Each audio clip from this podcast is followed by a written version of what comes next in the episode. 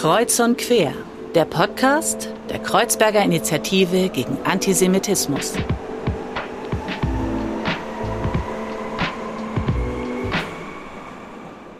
Herzlich willkommen zu einer neuen Folge Kreuz und Quer. Mein Name ist Derwische Sarge. Ich habe das Vergnügen, heute mit Helge Lind zu sprechen. Helge Lind ist SPD-Bundestagsabgeordneter aus Wuppertal und gehört zu denjenigen im Bundestag, die vor allem mit einer Eloquenz und einer rhetorischen Stärke der AfD Paroli bietet, beziehungsweise sie oft in die Schranken weist. Ich bin sehr froh, dass du heute bei uns bist, Helge, und bin gespannt, was du alles so zu erzählen hast. Und ich habe festgestellt in der Vorbereitung, dass ich eigentlich auch sehr wenig über dich weiß. Und wenn es okay für dich ist, würde ich so einsteigen wollen und mehr über dich erfahren wollen. Wo bist du groß geworden, aufgewachsen? Was hat dich so in deiner Kindheit und Jugend geprägt? Erstmal Hallo. Das wüsste ich auch gern, woher ich komme und wer ich bin. Das frage ich mich immer schon und finde nie die wirkliche Antwort. Ich komme aus Wuppertal, bin da auch geboren, lebe da, bin derjenige Abgeordnete, darauf bin ich unheimlich stolz, der am häufigsten seine Heimatstadt zu passenden und unpassenden Gelegenheiten, in Reden, in Diskussionen, auf Panels und sonst wie erwähnt. Keiner kann mir vorwerfen, nicht Werbung für meine Stadt Wuppertal zu machen. Und in dieser Stadt bin ich tatsächlich geboren, als Kind von Eltern, die mit Wuppertal nichts zu tun haben. Also mein Vater ist Finne und ist als Arbeitsmigrant nach Deutschland gekommen und meine Mutter ist Deutsche, aber ihre Familie kommt aus Thüringen, die dann über Ostwestfalen dann letztlich der Arbeit und ihres Mannes wegen nach Wuppertal gekommen ist. Und in diesem Wuppertal bin ich aufgewachsen, zur Schule gegangen, habe auswärts studiert in Lüneburg, Bielefeld, Düsseldorf und bin dann wieder zurückgekehrt. Also der Täter kehrt ja bekanntlich an den Tatort zurück und ich kam dann wieder zurück nach Wuppertal und bin dort hängen geblieben und komme auch nicht weg aus der Stadt. Also bin tatsächlich verliebt in mein Wuppertal, auch wenn ich weiß, dass ich auch keine wirkliche kritische Distanz habe. Also ich bin sehr voreingenommen, was die Stadt betrifft. Du, das kann ich bestätigen. Also immer, wenn ich etwas von dir mitbekomme, dann hat es auch einen Wuppertal-Bezug. Und auch jetzt scheinst du auch sehr glücklich zu sein, wenn du über Wuppertal sprichst. Ich muss gestehen, ich wusste sehr wenig über Wuppertal. Als Kind kann ich mich erinnern, war das so, wenn wir meinen Onkel in Köln besucht haben, hat er meinem Vater immer erzählt, wie er so aus Köln rausfahren muss und dann irgendwann die Route nach Berlin zu finden. Und dann hat er gesagt, du musst erstmal Wuppertal folgen. Und später wusste ich, dass ihr da eine ganz interessante U-Bahn habt, die nicht im Untergrund fährt, sondern schwebt. Und jetzt fällt mir bei Wuppertal vor allem Helge Lind ein. Ja, das hast du zumindest geschafft. Immerhin. Das darf man manche Wuppertaler nicht sagen, dann sind sie schwer beleidigt. Und natürlich gibt's auch noch Friedrich Engels, Else Lasker Schüler, Johannes Rau und die Berge und natürlich die Schwebebahn. Pina Bausch, vielleicht die berühmteste moderne Tänzerin der Welt und berühmteste Choreografin. Also wir haben einiges. Wuppertal ist chronisch unterschätzt. Chronisch unterschätzt. Und das liegt an dem Eigenbild, aber auch dem Fremdbild. Also der Wuppertaler, die Wuppertalerin neigt manchmal, das passt irgendwie zur SPD, zur übertriebenen Selbstkritik bis zum Selbsthass, was gelegentlich umschlägt in Selbstüberschätzung. Klingt jetzt paradox, aber das ist Kennzeichen für die Stadt. Das Image der Stadt Wuppertal ist nach außen eher überschaubar. Also viele sagen, Wuppertal möchte ich nicht gesehen haben, denken, das wäre grottenhässlich, also hat diesen Ruf, ist es aber überhaupt nicht. Das ist für mich eine andere Welt. Es ist äh, durch die Landschaft, die dort ist, die, die, die Brüche, dadurch, dass wir es, glaube ich auch, aber wir übertreiben, es auch geschafft haben, soziale Konflikte nicht so eskalieren zu lassen wie in manchen anderen Städten, bin ich recht zufrieden mit meiner Heimat. Ich meine, du engagierst dich ja auch schon ziemlich lange in Wuppertal, auch politisch. Wie hat denn das angefangen? Ach, ich habe mal gesagt, da wurde ich aber dann auch schon schwer verprügelt. Also ich ziehe dann Ärger manchmal an, aber bin ich auch schuld dran. Ich habe mal gesagt, das war der heilige Zorn meiner Mutter. Mhm. Meine Mutter war sehr prägend für mich und äh, sie ist gar nicht parteipolitisch aktiv, aber sehr politisch und war von Beginn an, soweit ich mich erinnern kann, immer wirklich wütend darauf, wenn Leute ungerecht behandelt wurden, diskriminiert wurden, aufgrund von Herkunft, sozialer Lage, Einkommen. Also wenn Leute irgendwie auch als in Anführungszeichen Unterschicht bezeichnet wurden, das hat sie fuchsteufelswild gemacht. Sowas konnte sie nicht ertragen. Und dieses Gefühl für Gerechtigkeit, bei ihr war das auch immer mit einer inneren Nähe zur Sozialdemokratie tatsächlich verbunden. Ich denke, das hat sie auch geprägt. Also sie ist so aufgewachsen, dass es praktisch ja nur CDU, SPD, FDP gab und da war für sie die Wahl automatisch und selbstverständlich. Aber mehr noch als irgendein parteipolitischer Bezug hat mich diese Haltung geprägt dann. Das ist auch gar keine Leistung, das ist so wie, wie körperlich geerbt, so würde ich das umschreiben. Also ich habe mir nicht ausgesucht, politisch zu sein, sondern ich hatte gar keine Alternative. Das führte aber dann nicht dazu, dass ich dann direkt in eine Jugendorganisation später gegangen bin oder entsprechend an der Schule Schülersprecher wurde, gar nicht. Also ich war für mich politisch, auch in Diskussionen, aber ich habe mich nicht irgendwie in Gremien wählen lassen oder organisiert. Ich glaube, einmal wollte ich Klassensprecher werden, das ist dann nicht gut ausgegangen, danach habe ich es gelassen. Es war eine traumatisierende Prägung. Dafür war ich auch vielleicht zu individualistisch. Aber wie auch immer, das Elternhaus, nicht mein Vater, aber meine Mutter sehr politisch, mein Onkel tatsächlich politisch aktiv, das habe ich aber erst später rekonstruiert. Lehrer und Sozialdemokrat, also heftige Mischung und keine unübliche Mischung. Aber darüber haben wir eigentlich nie miteinander gesprochen. Und ich habe in der Tat, also ich hätte auch grüner werden können, in der Grundschule einschlägig bekannte Umweltgedichte geschrieben. Also Thema war Atomkraft, Waldsterben, Schutz der Natur. Und ich wurde jüngst nochmal konfrontiert mit diesen Werken. Politisch gute Werke, literarisch würde ich sagen, muss man sie nicht kennen und werden sie nicht in den Kanon aufgenommen werden. Jetzt hast du mich aber neugierig gemacht. Vielleicht kannst du irgendwann mal was uns zukommen lassen und wir schauen, wie wir das nicht nur bewerten, aber auch vielleicht Verwendung finden können. Ja, es gibt sie noch. Also ich selbst habe sie nicht, aber ein ehemaliger Mitschüler hat noch Schülerzeitungen auch aus der Grundschulzeit aufbewahrt. Und es gibt dann auch noch welche aus dem Gymnasium, aber das waren dann eher so Essays oder journalistische Texte. Aber aus der Grundschulzeit gibt es tatsächlich noch Helge Linsche Lyrik, die gesammelten Werke. Also die müssten sich noch irgendwo finden lassen. Inklusive eines Interviews, warum ich denn Gedichte schreiben würde. Diesen Hang zu Lyrik habe ich leider verloren muss ich naja, feststellen. Naja, also bei deinen Reden bekommt man schon mit, dass du ein ganz besonderes Interesse an Sprache hast. Sprache schon, aber lyrisch sind sie nicht wirklich. Na, da bist du der Experte. Ich meine, du hast ja in diese Richtung auch was studiert, richtig? Ja, ich habe einiges studiert. Also ich habe noch die Möglichkeiten genossen, sich im Studium erproben zu können und verschiedenes auszuchecken und dann nochmal die Meinung zu ändern was ja ein Privileg ist, das man heute nicht mehr so einfach hat, weil ich nicht in Credit Points erzogen wurde, sondern einfach auch im freien Denken.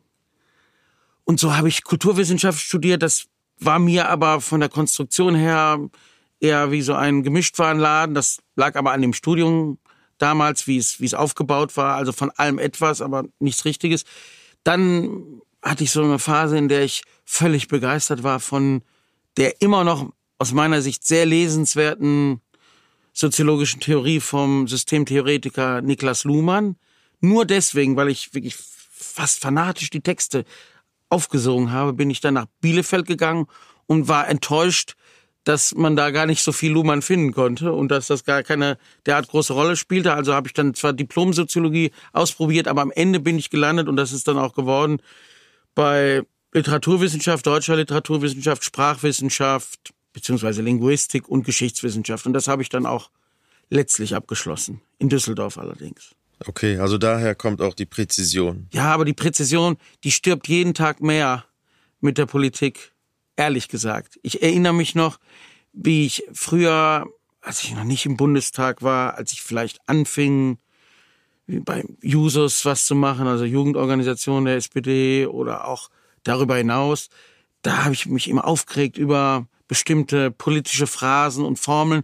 Und jetzt ertappe ich mich permanent, selbst auch das zu reproduzieren. Das ist eine sehr desillusionierende Erfahrung, weil ich früher dachte, wie können die Leute sich so äußern? Das ist unerträglich. Hab sogar mal, da wurde ich dann aber abgeregelt und runtergeregelt, auf einem Kongress der Jusos ein, oh, ich glaube in der Gesamtlänge 25 Minuten, aber ich habe nicht den ganzen Text vortragen dürfen. Text, ironischen, satirischen Text über politische Sprache. Auch ironisch in Bezug auf die SPD und die Art und Weise, wie wir sprechen und bestimmte Dinge vertreten und bestimmte Floskeln verwenden, geschrieben. Und mittlerweile muss ich sagen, es steht mir nicht zu, da zu richten und zu urteilen.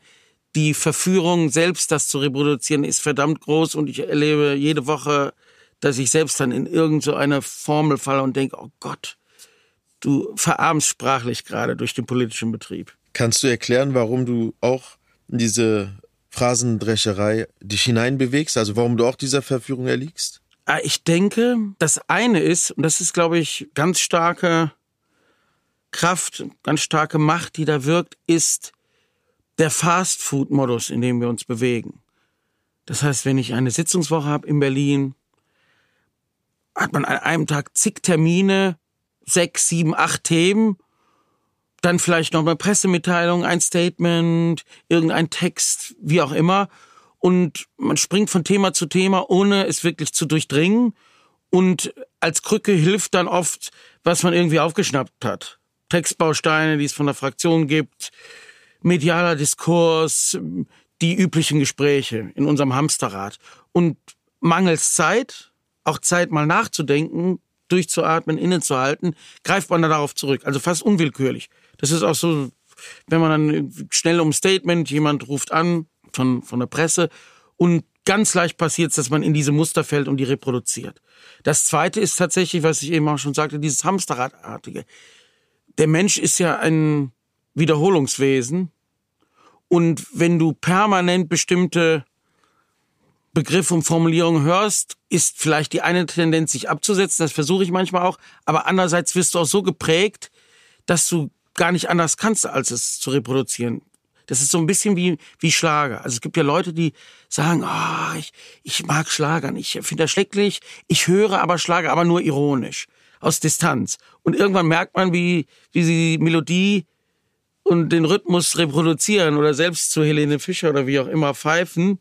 Das heißt, du wirst davon geprägt und merkst gar nicht, wie du Teil des Ganzen wirst. Und dann ist die Distanz nicht mehr da, sondern du bist selbst in der Mühle drin.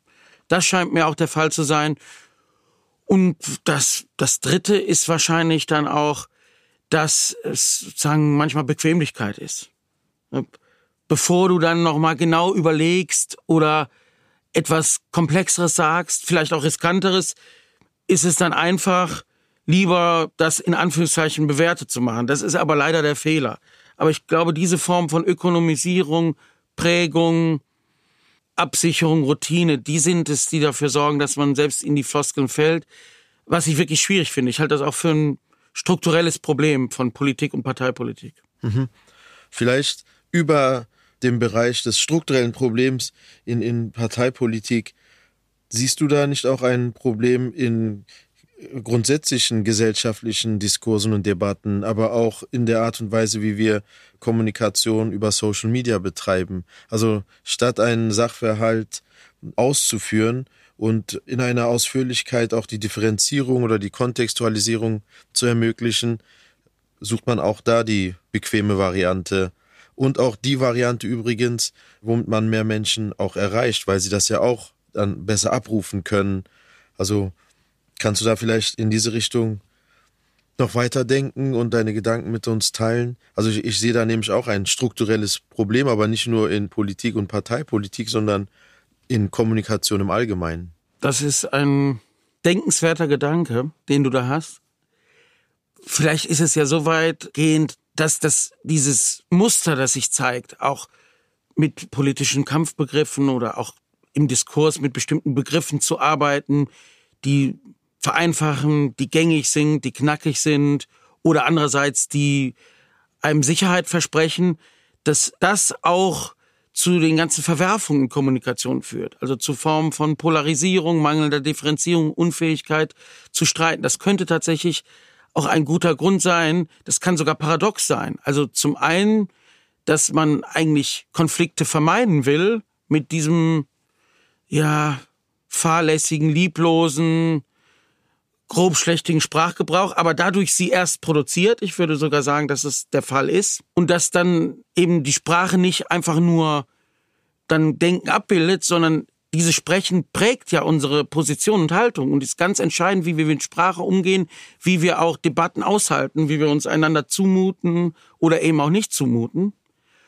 Mit Sicherheit ist das so. Und das andere ist eben, das hatte ich vorhin gar nicht erwähnt, aber das hast du aus meiner Sicht ganz zu Recht genannt, es ist natürlich auch Strategie und Kalkül. Also die Form, Politik als Instrument, auch als Waffe in Anführungszeichen zu verwenden, damit gezielt Stimmung zu machen, Leute zu verletzen, zu markieren, ist sehr üblich geworden. Und das bedeutet eben nicht Grautöne, das bedeutet nicht Selbstzweifel und Doppeldeutigkeit und Ambiguität, sondern immer der Eindruck eindeutig, Vereinfachung, Verschärfung, Eskalation. Und diese verschiedenen Tendenzen des Sprachgebrauches sind mit Sicherheit auch Ausdruck, nicht nur Ausdruck, auch Grund dafür, dass wir in vielerlei Hinsicht äh, so unfähig geworden sind. Ich sage jetzt einfach mal, wir Debatten zu führen, die so schäbig führen,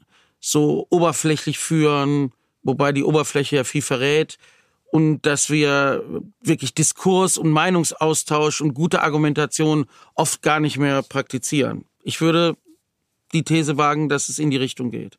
Würdest du dann auch sagen, dass das eigentlich auch eine Art Beginn vom Verfall der Demokratie sein kann, wenn ich eigentlich immer nur für mich selbst meine Karte aufs Totale setze und nicht mehr auf eine mögliche Kompromissfindung oder auch, auch Konsens Findung. Also wenn ich nicht in der Art und Weise, wie ich denke und wie ich spreche und wie ich kommuniziere, nicht mein Gegenüber schon mit berücksichtige, weil ich irgendwo muss ich ihn ja auch abholen oder irgendwo andocken, also in der Politik, sondern eher meine Karte aufs Ganze setze, wird doch Koalition immer schwieriger. Meine Antwort darauf ist das, wie nenne ich es jetzt? Wilhelm von Humboldt Andrea Nahles Prinzip. Mhm. Ich glaube, dieses Prinzip hat noch nie jemand eingeführt in die Debatte. Heute tue ich's. Denn in meinen fernen Studienzeiten war ich auch eine Zeit lang begeistert von den Texten von Humboldt, Wilhelm von Humboldt, also nicht Alexander, nicht der Naturwissenschaftler, sondern der Geisteswissenschaftler, der auch so die Grundideen der humanistischen Bildung, auch dieses ganzheitlichen, auch liberalen, aufgeklärten Bildungsdenkens in Deutschland, das leider oft nicht mehr so zu spüren ist, geprägt hat. Und ganz wichtig für seine Theorie von Sprechen, sich in die Perspektive des anderen hineinzuversetzen. Und die schlichte Erkenntnis, dass ich, wenn ich kommunizieren will, auch immer mitdenke, wie der andere das wahrnehmen könnte und was er meinen könnte. Ganz zentrales Prinzip dann. Die Stelle der anderen Person einzunehmen und auch versuchen, ihre Perspektive zu begreifen. Das ist so die eine Säule. Warum jetzt Andrea Nahles? Der Wuppertaler, also ich auch, neigt ja manchmal dann auch nicht nur zu Selbsthass, sondern zu Selbstlob. Und ich war fast stolz darauf, dass ich mal mehrmals sogar bei der ehemaligen SPD-Parteivorsitzenden und auch Fraktionsvorsitzenden Andrea Nahles ein Plädoyer in Fraktionssitzungen und auch auf einer Klausurtagung für den Wert des Kompromisses gehalten habe. Und, und das rechne ich ihr hoch an, sie meldete sich dann auch bei mir nochmal zurück, auch telefonisch und auch in Debatten und sagte, das scheint mir wichtig zu sein. In der Tat, da hast du recht. Wir, wir führen hier so die Gespräche und sprechen über Zuspitzung etc. und machen Kompromisse schlecht. Aber wir haben gar nicht begriffen, dass unsere Demokratie vom guten Kompromiss lebt und dass es völlig falsch ist, den Kompromiss als solchen als faul zu begreifen. Es mag faule Kompromisse natürlich geben, aber Kompromiss ist das Wesen auch unserer Demokratie. Und diese beiden Dinge zusammen, also die Wertschätzung des guten Kompromisses, bei dem man darauf angewiesen ist, auch der anderen Seite Raum zu lassen und Konzessionen zu machen, ohne sich selbst aufzugeben und dieses Humboldtsche sich in die andere Person in das Gegenüber hineinzuversetzen, das gerade sind Fähigkeiten, die gerade von Hund gehen. Und deren von Hund gehen ist tatsächlich eine echte Gefahr für die Demokratie. Und das Besondere an dieser Gefahr ist, denke ich, dass die Demokratie in der Situation ist, dass sie innerhalb der Demokratie mit den Mitteln der Demokratie gefährdet wird. Dass also diejenigen, nehmen wir Rechtsextremisten, Rechtspopulisten, AfD und andere, die eben nicht Kompromiss praktizieren, sondern es gibt die einfache, klare Antwort und Kompromiss ist Schwäche nach der Logik. Und eben alles tun, aber nicht sich in andere hineinzuversetzen und sagen, ich bin das Volk. Das ist nämlich das Prinzip. Das hat nichts mit, mit äh, Popularität zu tun. Das Gegenteil ist äh, Entfernung von äh, Bevölkerung. Sie praktizieren eben genau das Gegenteil von Kompromiss, von Humboldt-Nahles-Prinzip, aber nutzen dafür alle Instrumente, die die Demokratie ihnen bietet und sagen selbst auch noch, wir sind die eigentlichen wahren Demokraten. Ihr anderen, ihr seid falsche Demokraten, wir sind die wahren. Also sie sagen nicht etwa, wir sind gegen die Demokratie, sondern behaupten, die einzige Verkörperung der Demokratie zu sein. Und diese Dynamiken innerhalb des demokratischen Prozesses und unsere Demokratie bietet eben auch Raum, bietet auch Nicht-Demokraten Raum, ihr Denken zu platzieren und damit Wahlen zu gewinnen. Das ist tatsächlich nicht nur Verfall der Demokratie, das klingt so ein bisschen kulturpessimistisch, sondern das ist tatsächlich eine reale Gefahr der Selbstabschaffung und Selbstaushöhlung der Demokratie. Ja, also genau in diese Richtung war auch meine Frage oder mein Gedanke gerichtet. Denn wenn man verführt ist, Dinge zu tun, du hast es vorhin in der Nutzung von Phrasen ausgedrückt, Dinge zu tun, die man eigentlich selber nicht will, die aber schon einen Einfluss und auch schon einen, einen gewissen Standard haben, die dazu führen, dass man auch innerhalb der eigenen Partei oder innerhalb des eigenen politischen Milieus auch tut. Also wenn man jetzt schaut, nächste Woche ist Bundesparteitag der SPD, letzte Woche war Parteitag der Grünen, wenn man sich die Reden und so weiter anschaut und auch, ob es ein Kreisverband ist, auf kommunaler Ebene, auf Landesebene, überall, auch innerparteiisch, also nicht nur in der Auseinandersetzung mit, mit den anderen, hat man das Gefühl, alle treten an mit etwas gewissem Absolutem. Also, wo man das Gefühl hat, wir wählen in unserem Kreis mit 90 Prozent, 80 Prozent, manchmal sogar 95 Prozent oder 99 Prozent den Helge. Also es gibt da fast keine Mitte, es gibt keine knappen Ergebnisse. Es ist, es wird immer eindeutiger. Und wenn man dann sich vorstellt, was dann extreme politische Strömungen damit tun oder auch extreme Parteien wie die AfD, dann gibt es tatsächlich die Gefahr, dass die Demokratie allein mit diesem neuen Standard, mit dieser neuen Gewohnheit und der Verführung, dass selbst ein Helge Lind, der wirklich zu den eloquentesten und rhetorisch stärksten Politikern in diesem Land zählt, in so einer Situation ist. Also in dieser Ausführlichkeit hast du, glaube ich, selten Gelegenheit, diese Gedanken mal auszusprechen. Ja, müsste darüber nachdenken, ob es so eine Tendenz zur Eindeutigkeit oder Eineindeutigkeit gibt in den Reihen der demokratischen Parteien bei Wahlergebnissen, bei Äußerungen. Zuletzt haben wir ja durchaus schon wieder etwas mehr innerparteiliche Debatten in einigen Parteien, was ich gar nicht schlimm finde. Das sollte Normalität sein. Aber in der Tat kann es so sein. Das ist ja auch so, dass, ich habe das mal im Parlament so sinngemäß gesagt, die größte Gefahr womöglich nicht ist, was die AfD macht, sondern was die AfD aus uns macht. Und im Wissen, in der Getriebenheit, auch in der Angst, was passiert aus diesem Land, gibt es dann sicher auch Tendenzen dann zu gucken, ja, deshalb müssen wir klare Positionen haben, deshalb können wir uns keine Debatten leisten, wir müssen handlungsfähig sein, effizient, effektiv, wirksam und nehmen uns dann aber etwas von unserer Qualität. Bis hin, das sind andere Phänomene, dass wir manchmal uns auch in den Debatten treiben lassen, tatsächlich von denjenigen. In der Hoffnung, in der Erwartung, dass wir damit sie schwächen, indem wir ihnen das Wasser abgraben. Aber diese Strategie ist ja höchst umstritten. Also ist da sicher was dran. Und eine Tragik der gegenwärtigen Koalition, ich bin jetzt wahrlich nicht Pressesprecher dieser Koalition, mich langweilt eher dann so, so simple Propaganda für die eigene Partei oder auch für eine Koalition. Aber die, die Tragik ist teilweise ein Gespräch mit einem Musiker, hat mir das letztens nochmal eröffnet, der meinte zu mir, ich finde das doch gar nicht so schlecht, dass ihr euch da streitet und dass es Unterschiede gibt in dieser Koalition. Das ist doch eigentlich normal demokratisch. Wieso wird das so negativ dargestellt? Das Bittere ist tatsächlich, dass, dass diese gegenwärtige Koalition, ungeachtet der Inhalte, nach außen eben dann auch selbst dazu beigetragen hat, dass das nicht der Eindruck ist, da wird um Position gerungen, das ist guter demokratischer Streit, sondern dass es oft eher so wirkte wie schlichte Zerstrittenheit, Unabgestimmtheit oder der eine will den anderen in die Pfanne hauen oder bloßstellen. Und das, denke ich, ist eine wichtige Lernaufgabe, die wir praktizieren müssen in Koalition, außerhalb von Koalitionen, tatsächlich auch unterschiedliche Positionen erstmal hinzunehmen, innerhalb natürlich des demokratischen Spektrums, aber auch die robust und hart auszutauschen. Auch da klar Unterschiede zu benennen und dann zu gucken, wie kann man aus diesen Unterschieden Kompromisse entwickeln und Positionen, die niemals der absoluten Position einer Seite entsprechen, die aber unterschiedliche Perspektiven und Interessen miteinander vereinbaren. Und das ist ja Gesellschaft. Gesellschaft ist ja nicht Absolutismus der eigenen Wahrheit, sondern ist auch in Fragestellung seiner selbst und der eigenen Wahrheit und Rücksichtnahme auf die Freiheit des anderen und der anderen.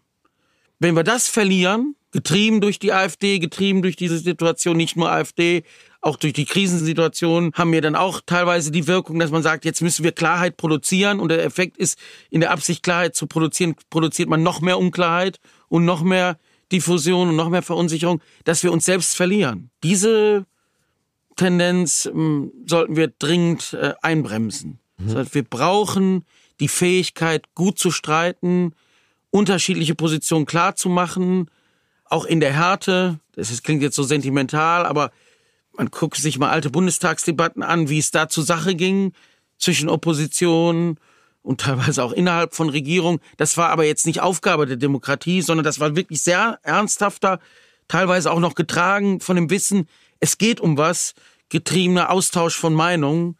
Und da gibt's nicht zu viel, da gibt's zu wenig. Okay, also du bestätigst auch, dass das Miteinander reden insofern immer schwieriger wird, weil man heute auch den Luxus hat, sich gar nicht aushalten zu müssen. Ja, also wenn, wenn mir deine Meinung nicht gefällt, dann brauche ich mir dich nicht mehr anzutun. Und also wir stellen das zum Beispiel in, in unserer Dialogarbeit fest, dass Dialog erst möglich ist, wenn mein Gegenüber, keine Ahnung, die sieben Kriterien des Dialogs, des Austauschs erfüllen. Aber wenn mein Gegenüber schon diese Kriterien alle erfüllt, dann ist er kein Dialogpartner mehr, weil er sich ja nicht mehr von mir unterscheidet. Also wie schafft man es, eine Unterscheidung aufrecht zu erhalten und gleichzeitig aber trotzdem sich selbst auch treu zu bleiben. Also, dass man sagt, nein, irgendwo muss ich aber auch eine Grenze haben und eine rote Linie haben oder auch mal klare Kante zeigen. Also vermischen sich da nicht Dinge wie eine Offenheit, eine Bereitschaft für Dialog, für Kompromiss und gleichzeitig aber auch eine klare und deutliche Haltung in gewissen Sachen. Ich spüre, ich vermute, aber nur auf die Schnelle zusammengebaut als Idee, dass wir drohen, in so einen toxischen Teufelskreis zu geraten. Und das ist eine ganz verrückte Komplizenschaft, die sich da äußert.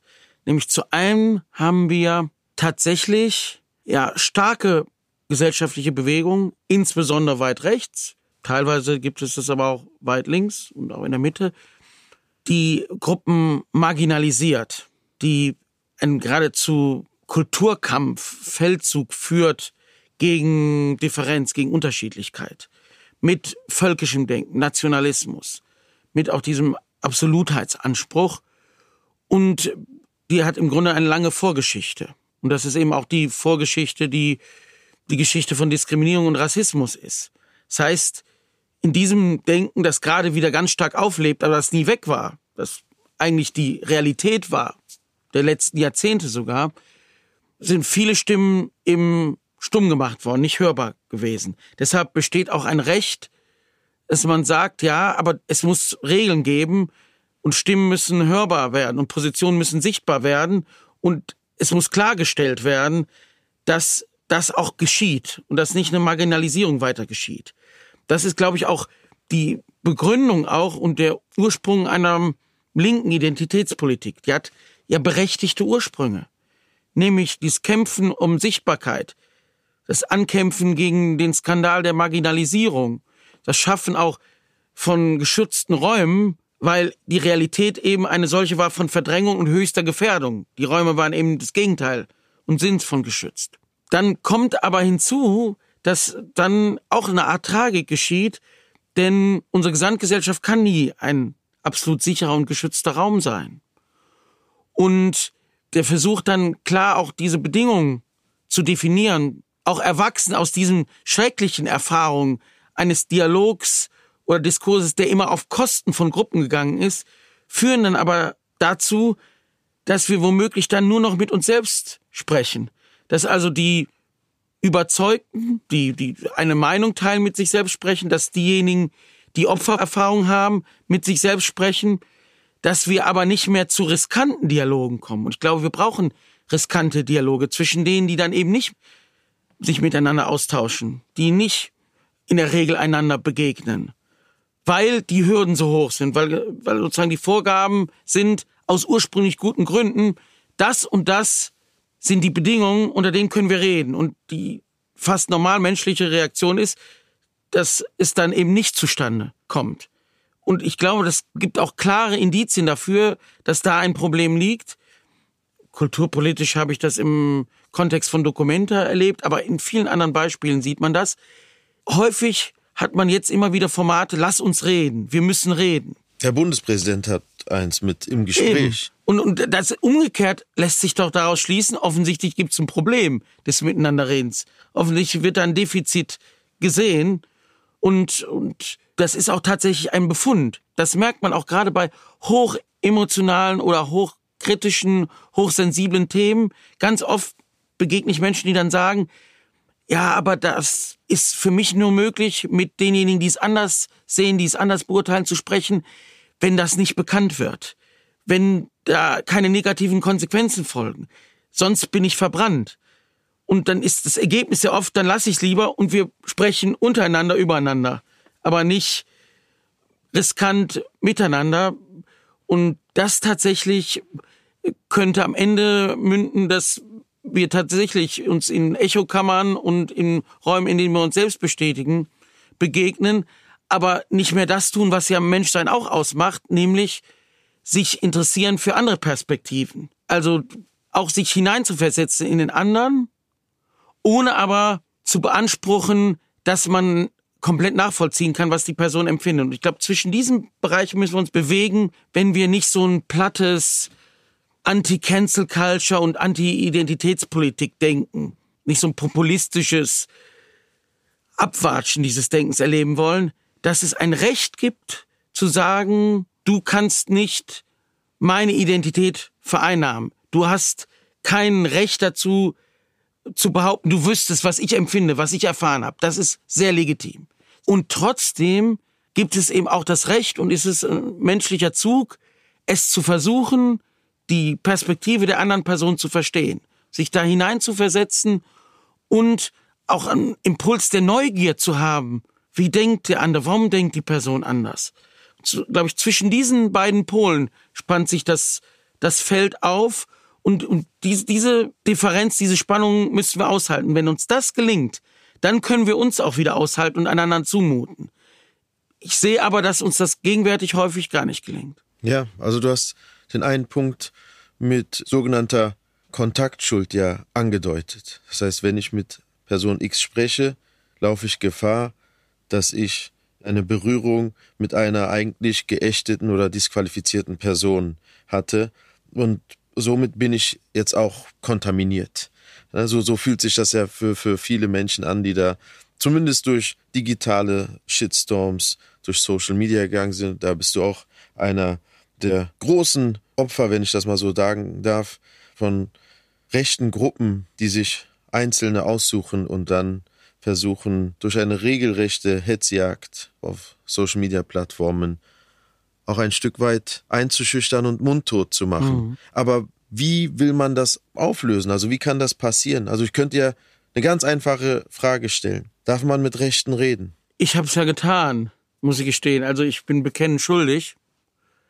Was verrückt ist bei mir, gibt, glaube ich, wenige Abgeordnete, die in den letzten sechs, sieben Jahren so beschimpft wurden, also von der AfD selbst, in Reden, aber auch in Zwischenrufen, in auch widerlichen Zwischenrufen, die man gar nicht zitieren kann, aber auch aus dem ganzen AfD-Kosmos und den Plattformen, die diese rechtspopulistische und rechtsextreme Welt äh, beherrschen und dominieren und auch vielen AfD-Groupies und anderen.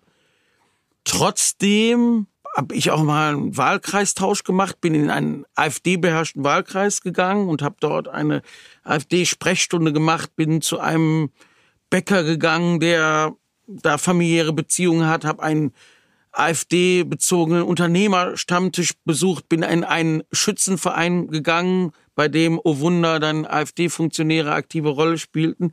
Also ich habe mich mal tatsächlich in diese Erfahrung bewusst gegeben, ins Herz der Hochburgen der AfD. Verstehe aber auch, dass Leute sagen, das ist womöglich fragwürdig, weil du ja damit das hoffähig machst. Aber mein Punkt war, dass ich. Aber du bist als, aber du bist als eine Art Günther Wallraff der Politik in diesem Milieu. Nee, nee, ich, nein, nein, ich bin sichtbar. Ich bin sichtbar. Okay. Das war gefilmt auch von Tagesthemen. Ich bin sozusagen als einschlägig bekannter Gegner dahingegangen, was auch Effekte hatte. Also die haben, aber das hatte auch was Entlarvendes, dann versucht auch zu steuern, wer dahin kam, dass also nicht Otto Normalbürgerinnen und Bürger kamen, sondern auch Geschulte, die mich möglichst bloßstellen. Ich denke, ich habe meine Position nicht preisgegeben. Was man mir höchstens vorwerfen kann, ist, dass du überhaupt mit denen diskutiert hast und gesprochen hast, ist zu viel, weil ja nicht wenige Kollegen von mir, auch in meinem Bundesland, Nordrhein-Westfalen, sagen, wir sprechen nicht mit AfD-Leuten. Wir setzen uns nicht auf ein Podium. Ich habe das immer anders, im Wissen darüber, dass das umstritten ist. Und auch nicht im Glauben, dass ich damit sie überzeugen werde. Aber ich habe ihnen damit ihr Märtyrerdenken genommen und schmiere ihnen das auch immer wieder aufs Brot. Leute, ich bekämpfe euch demokratisch mit allen Mitteln und sage euch in aller Härte, manchmal ironisch, manchmal sehr polemisch, manchmal auch an der Grenze der Beleidigung, was ich denke. Aber ihr könnt nicht behaupten, dass ich nicht in die Konfrontation mit euch gegangen bin. Ich gebe euch nicht die Chance, dass ihr sagen könnt, wir werden ja tabuisiert, keiner diskutiert mit uns. Also deshalb habe ich das gemacht, habe auch mit so einem, mir fällt sein Name gerade nicht mehr ein, aber ist glaube ich gut, dass der mir nicht einfällt, einem, einem sozusagen der Vordenker des antimuslimischen Hasses, der öfter mit seiner Bewegung durch Städte zieht, auf Plätzen ist, auch offen gestritten weil sein Kalkül war, auch bewusst junge Musliminnen, Muslime zu provozieren in Städten, um sie vorzuführen und da seinen antimuslimischen, rassistischen Bullshit zu verbreiten. Und der hatte mich erkannt und ich bin da bewusst in Wortwechsel gegangen. Auch als so ein Statement. Ich lasse euch nicht den Raum, sondern ich halte dagegen und ihr könnt euer Spiel und eure Selbstmärtyrisierung mit anderen machen, aber nicht mit mir. Und so handhabe ich es auch mit Podien, aber nicht im Sinne von mit Rechten reden. Man muss ja Verständnis haben oder ja, da ist doch vielleicht was dran. Nur nicht ihr Spiel erfolgreich sein lassen, dass sie sagen, ja, wir werden ja marginalisiert, wir werden ja nicht in irgendeiner Weise in die Debatte reingenommen, was im Übrigen nicht stimmt oder in einzelnen Fällen nur stimmt. Also diese Form der Austarierung versuche ich selbst, was vielleicht auch widersprüchlich ist, aber ich glaube, es ist in dem Fall auch zulässig, dass man strategisch und manchmal taktisch vorgeht. Die Lage ist so ernst, dass wir vom Ende her denken müssen. Und dass wir nicht einfach nur sagen müssen, das sind Nazis, das ist schlimm und wir stehen für das Gute, sondern wir müssen da auch wirklich uns Mühe machen und alle möglichen Instrumente nutzen, um diesen Siegeszug dieses menschenfeindlichen Denkens zu stoppen und zu verhindern, dass immer mehr Räume durch dieses Denken eingenommen werden. Und da sind viele Mittel, denke ich, notwendig und zulässig. Absolut. Zumal wir mit der Strategie mit Rechten oder mit der AfD nicht sprechen, um denen auch keine Bühne zu geben oder durch den Austausch auch eine gewisse Legitimation und Normalisierung mit zu unterstreichen, nicht sonderlich erfolgreich waren. Also wir bekommen mit, dass die AfD eigens immer mehr an Popularität oder auch an, an, an Stimmen erhält. Gleichzeitig schafft sie es aber auch in die etablierten demokratischen Parteien in einer Form hineinzuwirken, dass man in der Kommunikation sich ändert, dass man nicht nur in der Kommunikation, sondern auch in, also wenn ich Kommunikation meine, meine ich nicht nur, dass man gewisse Begrifflichkeiten übernimmt oder Begriffe wie zum Beispiel in unserem Kontext importierter Antisemitismus etc. übernimmt, sondern auch insgesamt die Tendenz auf Herausforderungen, auf die Komplexität des Lebens heute, aber auch viele Ängste und Sorgen der Menschen versucht mit eher einfachen, häufig polemischen Aussagen zu reagieren. Und in, in jeder etablierten demokratischen Partei gibt es nicht nur einzelne PolitikerInnen, sondern wirklich schon mehrere Handvoll von denen, die sogar bis in rassistische Narrative sich manchmal bewegen können. Und mit dieser Vermeidungsstrategie waren wir nicht erfolgreich in den letzten zehn Jahren. Das müssen wir uns eingestehen. Also ich spüre regelrecht deine Ambivalenzen, wenn du sagst, ich habe das ja alles sogar gemacht, aber ich befürchte, es führt auch gar keinen Weg dran vorbei. Also allein um das auch zu verstehen, was da passiert, ist eine Form von Austausch meiner Meinung nach wichtig und gleichzeitig, wenn wir nicht an unsere eigenen Argumente glauben, wenn wir nicht an den Austausch glauben, wenn wir nicht an das Wort glauben, woran dann? Also mit Vermeidung alleine werden wir nicht einen großen Teil der deutschen Bevölkerung irgendwie überzeugen können, diese politischen Positionen eher zu verächten und zu meiden. Ich glaube auch, aber ich will es mir nicht so einfach machen und zu sagen, ja, die, die sagen, kein Podium mit denjenigen und äh, klare, absolute Trennung, was Debattenformate betrifft und sonst wie dass, dass äh, die nichts begriffen haben, weil, weil es auch eine sehr persönliche Entscheidung ist und auch oft damit zu tun hat, dass es teilweise unerträglich ist, was man dann hören muss und verständlicherweise denkt, etabliere ich sie damit, mache ich da falsche Konzessionen. Aber ich denke, die Gefahr eines Selbstbetruges von uns liegt dabei, dass es natürlich eigentlich schön und einfach scheint, ja, wir haben unseren geschlossenen Raum, da finden wir nicht statt, wir separieren das, wir stehen für die guten, richtigen Werte und so schützen wir sie. Aber wir schützen sie eben nicht dadurch, dass wir zum Beispiel sagen, wir, wir gehen nicht in die harte Debatte, sondern wir schützen sie, glaube ich, eher, indem wir danach suchen, wo steckt die AfD in uns? Wie können wir unsere eigenen Argumente schärfen, besser prüfen? Wie können wir identifizieren, wo das Problem eben nicht nur bei den anderen liegt und bei der AfD als Chiffre für die anderen, sondern bei uns selbst, indem wir erkennen auch, dass es ja auch schon diese Positionen vor der AfD gab, im Übrigen.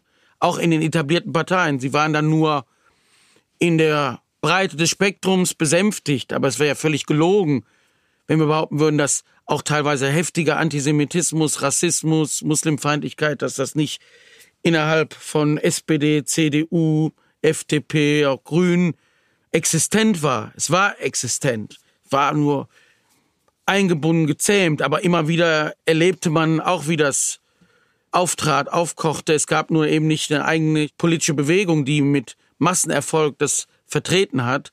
Die hat es uns jetzt ein bisschen leicht gemacht, weil wir sagen können, guck mal, da ist das böse Denken und wir vergessen, dass es solche Überlegungen auch schon bei uns gab.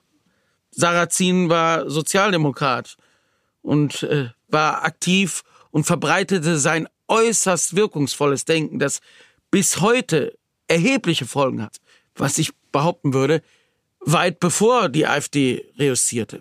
Also ich glaube, das ist notwendig, nicht sozusagen zu denken, wir ziehen da solche Grenzen und durch die Berührung werden wir angesteckt, sondern dann eher zu gucken, wie können wir auch in dem klaren, harten Austausch uns selbst prüfen, um darauf zu achten, wie weit gelingt es womöglich auch der AfD und dem Denken, unsere eigenen Positionen zu verändern. Und das passiert nicht dadurch, dass wir auf einem gemeinsamen Podium sitzen, sondern das passiert dadurch, dass wir denken, oh, ja, jetzt, jetzt müssen wir dann doch ein bisschen darauf zugehen, denn so verhindern wir, dass die Leute komplett rüber in dieses Lager wechseln. Also machen wir so ein bisschen AfD-Light zum Beispiel. Und wir sind sogar noch mehr Getriebene.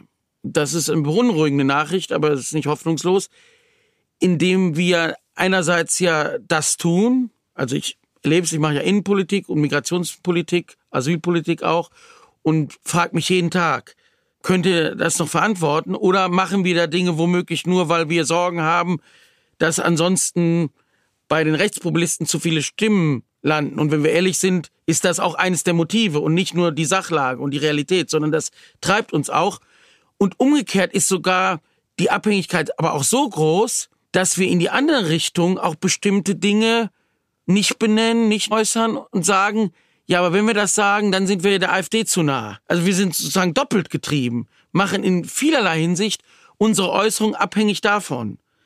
Da brauchen wir, denke ich, eine Emanzipation, weil sonst ihr Erfolg massiv ist, weil wir sonst nur noch im Relativismus zum Rechtsextremismus sozusagen leben und permanent orientierungslos sind, was man übrigens auch in den Debatten merkt, die changieren zwischen machen wir wieder gute Sozial-, Klima- und sonstige Politik und dann wird sich das schon in Wohlgefallen auflösen oder andere Variante, ja, wir müssen jetzt härter werden, wir müssen die Themen der AfD aufgreifen und selbst besetzen, sonst sind sie erfolgreich. Oder die andere Variante, klarer Kampf aufrecht gegen den Nationalsozialismus, dann wird das schon. Und die, diese Desorientierung, diese Nervosität zeigt, dass wir da auch unserer selbst nicht sicher sind, unsere eigenen Argumente offensichtlich nicht sicher sind. Was dramatisch ist als Befund. Ja, du hast vorhin gesagt, dass aber trotzdem nicht hoffnungslos ist. Also ich sehe das alles sehr, sehr pessimistisch. Ja, also ich möchte auch nicht länger daraus ein Geheimnis machen. Also ich glaube, es entwickelt sich viel zu vieles in eine eher schlechte Richtung.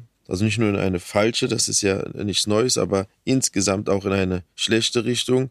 Und wenn du sagst, da wird man mindestens doppelt getrieben, dann gibt es eine Gefahr dann auch bei diesem doppelten Spiel auch doppelt Fehler zu machen. Also dann befriedigt man nichts oder löst null Knoten, sondern macht's im Grunde nur schlimmer. Aber wie kommt man da raus? Du hast vorhin auch von einem toxischen Teufelskreis gesprochen. Und das ist ja auch eine sich sehr schnell bewegende Negativspirale. Sind das einzelne dieser Sache so bewusste PolitikerInnen, die ähnlich wie du dann auftreten und auch in der Sprache zumindest sehr deutlich sein können? Oder braucht es andere Wege? Also ist das eine große Problem nicht das, was wir alle haben, eigentlich auch die gewisse Ohnmacht, die wir nicht mehr nur spüren, sondern auch leben, erleben? Im Versuch, die Ohnmacht zu überwinden, werden wir immer ohnmächtiger. Das ist die Entwicklung. Aber sie ist nicht, äh, um ein Merkelsches Wort umzudrehen, sie ist nicht alternativlos. Also da gilt nicht das There is no alternative Prinzip. Aber es gibt eben auch nicht sozusagen den einen Königsweg, den einen Schalter, den man umlegt und dann ist alles gut.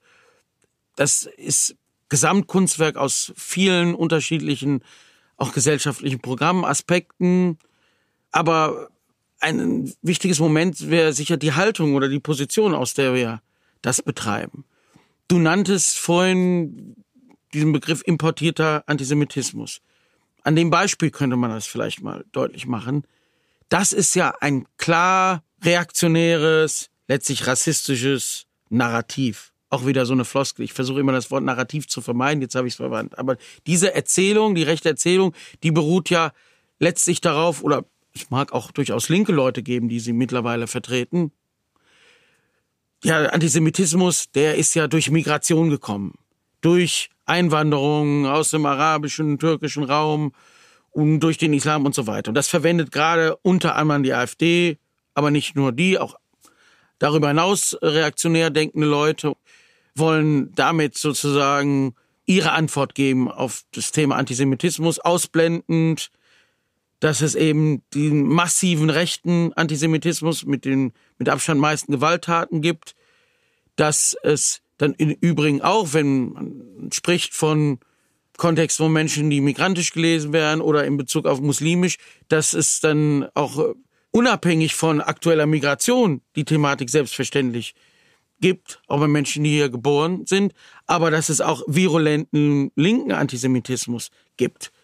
Aber das Fahrlässige und das sozusagen perfide ist, dass es ja denjenigen, die diesen Begriff verwenden, nicht um eine ernsthafte Befassung mit dem Thema Antisemitismus geht, wie ihr sie ja auch als Kiga betreibt. Sie wollen ja gar nicht dagegen angehen und Wege finden, diese Situation zu überwinden und zu analysieren, sondern es ist eine reine Instrumentalisierung, eine Nutzbarmachung für ihre Zwecke und die lauten Stimmungsmache gegen Muslime, gegen Migranten, gegen Flüchtlinge. Ganz einfach.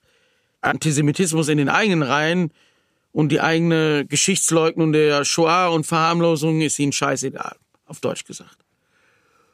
Und ich glaube, dass wir das nicht machen, wäre ein fundamentaler Schritt.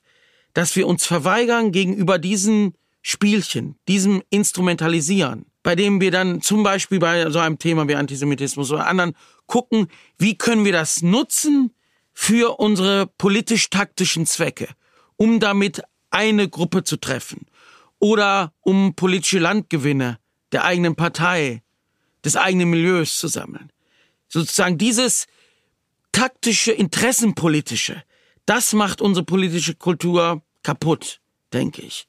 Also diese, sozusagen diese Instrumentalisierungsmaschine, die Nutzbarmachung von solchen zentralen gesellschaftlichen Fragen für den schnellen Gewinn, den schnellen Effekt auf Kosten anderer.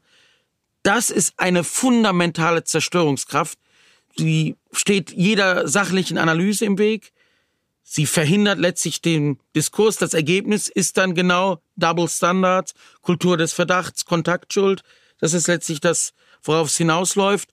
Und es verhindert auch immer den kritischen Blick auf einen selbst zu werfen, der notwendig ist. Aber ich glaube, dieser kritische Blick auf einen selbst, die Verweigerung, Themen, Phänomene, Probleme für sich zu instrumentalisieren, das wäre wirklich ein, ein ganz großer Schritt, einen Unterschied zu machen zu dem Kalkül der anderen. Wenn man aber auf Instrumentalisierung selbst mit Instrumentalisierung antwortet, dann hat man schon selbst Ohnmacht produziert. Ich stimme dir da vollkommen zu. Ich habe noch letzte Woche auf einer Zugfahrt zurück nach Berlin einen Artikel geschrieben, wo es genau darum ging, was du hier sehr treffend und wortgewandt zusammengefasst hast. An der Person Hubert Aiwanger kann man es, glaube ich, sehr gut erkennen. Er ist ja eine Art Verkörperung, auch für das, was du beschrieben hast. Denn jemand, der genügend Stoff hätte, um sich mit sich selbst zu befassen und mit seinem eigenen Antisemitismus, mit seinem eigenen Hintergrund, hat es tatsächlich geschafft, sich da herauszuwinden und seine eigene Popularität zu steigern, also keine, keine Quittung dafür zu bekommen, sondern eher eine Belohnung und anschließend sogar über das Antisemitismusproblem bei Zugewanderten oder bei Geflüchteten zu sprechen. Also wie wir, wir sehen eine Art Pervertierung der Instrumentalisierung des Antisemitismus in, in, in diesem Land. Aber gleichzeitig stelle ich im Gespräch fest, dass wir mit dir etwas machen, was es vorher noch nie so gegeben hat. Und zwar hier einen radikalen Cut, um einen zweiten Teil anzukündigen. Dein Exkurs oder auch deine Vertiefung zum Begriff importierter Antisemitismus hat es nochmal deutlich gemacht, dass wir eine zweite Folge brauchen, um ausführlicher über diese Debatten zu sprechen, gleichzeitig auch uns genauer anzuschauen, wie geht es denn marginalisierten oder von Rassismus und Antisemitismus betroffenen Gruppen in Deutschland? Gibt es da auch Hoffnung irgendwo, wenn man in die Zukunft schaut? Oder gibt es nur da einen düsteren Blick nach vorne? Über all das würde ich mit dir in einer zweiten Runde reden wollen. Wenn das dir gefallen hat, dann musst du einmal nur Ja sagen. Damit bestätigst du auch unseren zweiten Teil. Ja, und Aiwanger wäre ein guter Fall, viel dazu zu sagen. Ein Musterbeispiel. Ist er wirklich? Also ein, ein Musterbeispiel, nicht weil er ein, ein Musterknabe ist, der Bursche, sondern weil man daraus unheimlich viel lernen kann. Liebe Zuhörerinnen und Zuhörer, vielen Dank bis hierhin und Demnächst gibt es eine Fortsetzung. Vielen Dank.